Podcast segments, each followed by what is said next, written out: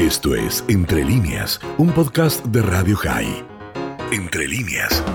Quería comenzar mi columna de hoy con una cita bíblica del libro de Números de Bamidbar. Eh, y primero la voy a leer en hebreo. Dice: Aretz asher abar nuba latur ota eretz ojelet yoshvea. Que en español dice: La tierra que hemos ido a explorar devora a sus moradores. Y en un día como hoy, Yom Carón creo que es muy importante tener presente desde esta cita premonitoria bíblica de, los espías que habían ido a, explorar la tierra y vinieron con ese espíritu derrotista. Eh, pero bueno, es bueno recordar a los que la tierra se devoró, los 24 mil y pico de, de judíos israelíes que han caído en, en las guerras y en los atentados terroristas de Israel y que se conmemora en el día de hoy. Y yo quería compartir algunos apuntes que he venido recogiendo y armando para distintas este, publicaciones y, y, bueno, y espacios donde, donde trato de, de, enfocar algunos de estos temas, como, como esta Radio High. Y creo que en ese sentido es muy claro que durante los primeros 25 años la existencia física del nuevo Estado estuvo en duda, literalmente en duda. Israel enfrentó guerras de exterminio y tal, y tal era la consigna de sus enemigos, está documentado. En 1948, por supuesto, la guerra de independencia de este, en 1956, que si bien fue una guerra más de conflicto internacional en el Sinai, eso estaba presente. Sin duda la guerra de 1967, donde antes de la victoria relámpago de Israel en seis días, este, los israelíes ya estaban construyendo refugios bajo tierra y estaban realmente en un nivel de alarma y de susto muy, muy grande. Y después la recordada guerra de 1973, la guerra de Yom Kippur, donde en los primeros días eh, tanto Egipto como Siria consiguieron ventajas muy importantes hasta que la situación se revirtió a un costo altísimo, altísimo de víctimas. Eh, en ese caso Israel no pudo hacer una acción este, preventiva como hizo en el 67 y el precio que se pagó fue muy caro, incluso en términos políticos. Tanto la guerra de, de liberación de 1948 como la de Yom Kippur, como decía, supusieron una amenaza real quizá él debió revertir con apoyos varios, pero sobre todo a un costo de vidas demasiado caro. Por eso todos sabemos que el Día de Independencia de Israel, que empieza esta tardecita, se celebra cuando finaliza el Día del Recuerdo de los Caídos. Y el regocijo surge desde el recogimiento y el recuerdo, una característica muy judía que el nuevo Estado recogió, y es algo que de lo cual yo hablaba la semana pasada citando este, la, la, obra de Paul Johnson y su lectura de la creación del Estado de Israel. Ahora bien, si la existencia del Estado de Israel ha sido cuestionada por sus enemigos, ha sido asegurada por su desarrollo económico, tecnológico y, por supuesto, militar. También otro punto a destacar en estos 74 años ha sido el crecimiento demográfico exponencial de Israel, de 600.000 judíos aproximadamente en 1948 a más de 6 millones y medio hoy y creciendo todos los días.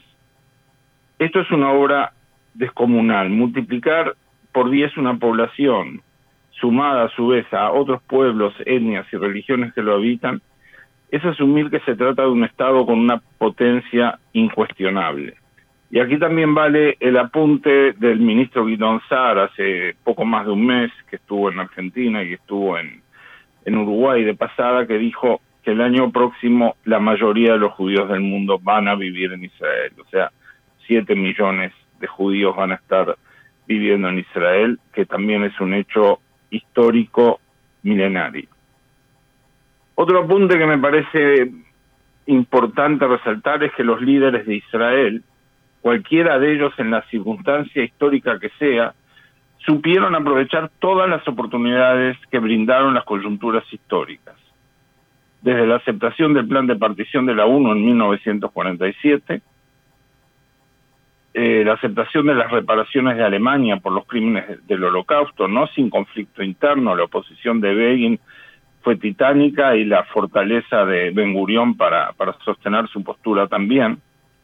Luego el Tratado de Paz con Egipto en 1979, un hecho histórico si, si los hubo, este, Begin y Sadat dándose la mano, Golda Meir en, en el medio de la escena, realmente cosas inimaginables hasta ese momento.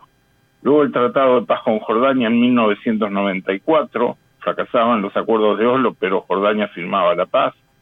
Y por supuesto los recientes acuerdos de Abraham en 2020. Y estos son solo algunos. Los sucesivos gobiernos de Israel, salvo excepciones, no cejaron en el empeño de solucionar anomalías y conflictos que afectan a todos los habitantes de la región. Y, en, y ahí debemos citar los ofrecimientos de Barak en 2000, en el año 2000, y de Olmert en 2007, que por supuesto ya sabemos naufragaron a manos de los líderes palestinos de turno. Y cuando me refiero a excepciones, y esto es un paréntesis y una opinión muy personal, pienso más que nada en el gobierno de Shamir y, y en, en los gobiernos más del Likud que propiciaron o que dejaron el permitieron el crecimiento de los asentamientos, aunque estos ya empezaron en los gobiernos laboristas y este el statu quo que digamos Netanyahu practicó durante todos los años de, de su mandato donde poco se podía avanzar. Pero sobre todo creo que siempre hay que tener en cuenta de que realmente tampoco había mucho o prácticamente no había con quien hablar del otro lado.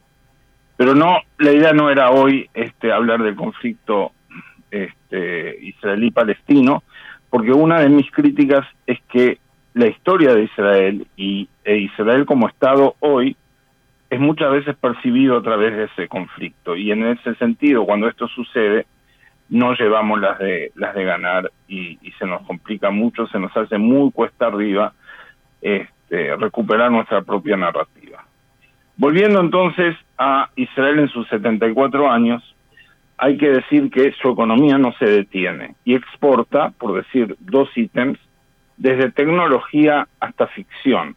Pensemos en el éxito que ha supuesto Fauda y Stiesel, y hay muchísimas series y muchísima industria de este, y, y literatura más dando vuelta por el mundo. La sociedad de Israel hoy es plural. Israel es el Estado judío con mayúscula, pero alberga más de dos millones de árabes, musulmanes, mayormente cristianos, drusos, beduinos y últimamente otras minorías, que siempre ya hemos hablado de eso, tailandeses, filipinos, sudaneses. Los judíos de Israel hoy son un crisol de orígenes como ningún padre fundador pudo imaginar. Laicos y religiosos, ortodoxos y ultraortodoxos, ashkenazíes, sefaradíes, rusos, etíopes, y en cada grupo sus propias divisiones. Hoy son, somos mucho más que las doce tribus originales de Israel, aunque la metáfora de las tribus es muy útil y muy vigente. Al mismo tiempo, y esto es una ventaja, la naturaleza del régimen parlamentario israelí no solo asegura que se escuchen las voces de las minorías, como en toda democracia, sino que éstas tengan su fuerza política en la Knesset. Basta ver la actual coalición de gobierno, su composición y su aparente fragilidad. Y si bien Israel, como consecuencia de las guerras, Israel agrandó su territorio, tornándose más viable y seguro, su intención fundacional no fue nunca a costa de otros pueblos, sino a su lado. Israel, en ese sentido, ha demostrado que es posible mezclar ideales con pragmatismo, creando una sociedad dinámica como pocas en el mundo. Al mismo tiempo, ha demostrado que es posible conciliar valores éticos con seguridad nacional, cosa que no ha sido, que ha probado no ser tarea sencilla a lo largo de la historia de la humanidad. Y en ese sentido, Israel no solo hace denodados esfuerzos, sino que estos son en general exitosos. Es decir, en aras de la seguridad nacional de muchos estados y, lo estamos viendo hoy eh, este, probablemente en, en Ucrania, eh, se han cometido algunas de las barbaries más grandes de la humanidad. Finalmente, el pueblo judío perpetúa la memoria al tiempo que se celebran los logros y las oportunidades. Esta semana, Yom Ha'atzmaut, celebramos la recuperación de la soberanía nacional en nuestra tierra ancestral.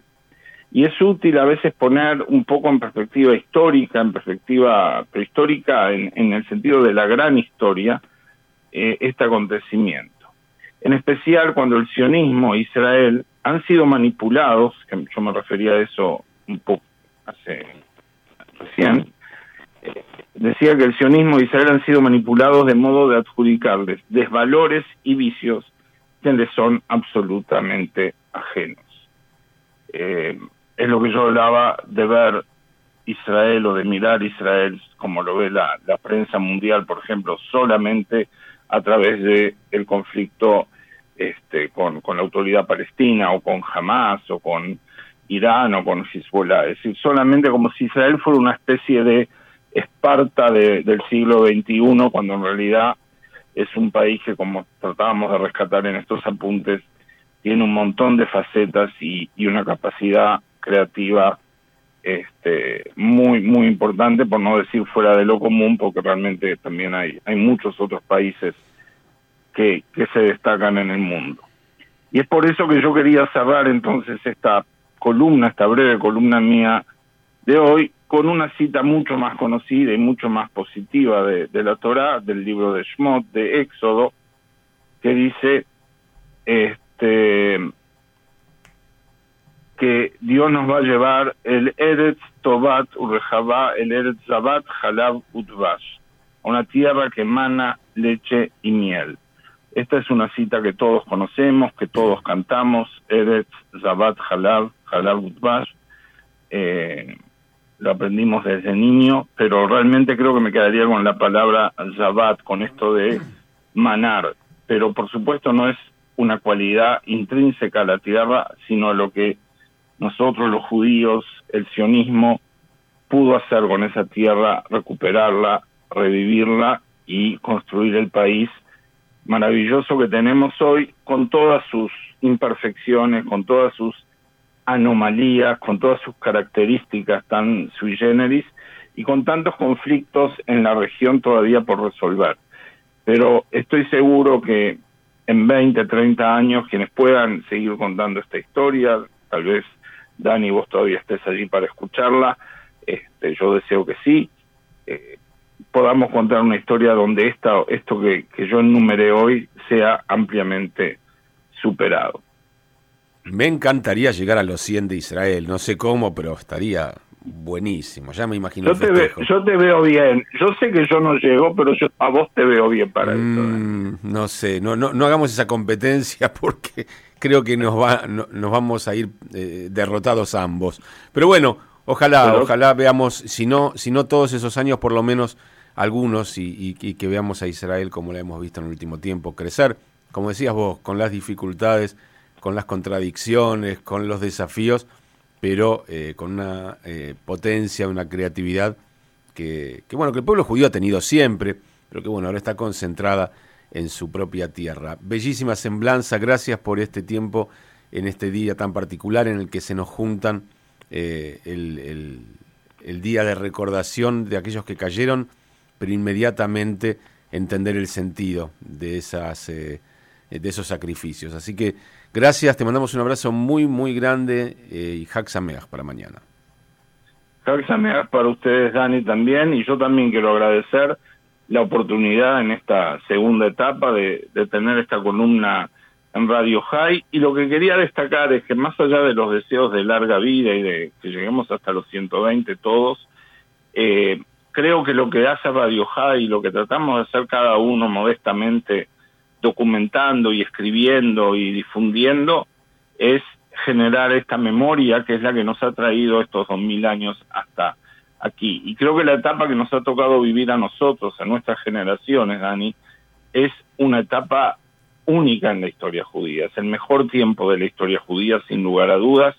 Este tiempo de soberanía, este tiempo de fortaleza y del espacio público judío, como lo llama mi, mi mentor este Daniel Hartman, es decir, esta, esta idea de que hay un espacio judío en el mundo y, y, en ese espacio estamos y pertenecemos y podemos llegar allí. Esto fue Entre líneas, un podcast de Radio High. Puedes seguir escuchando y compartiendo nuestro contenido en Spotify, nuestro portal radiohigh.com y nuestras redes sociales. Hasta la próxima.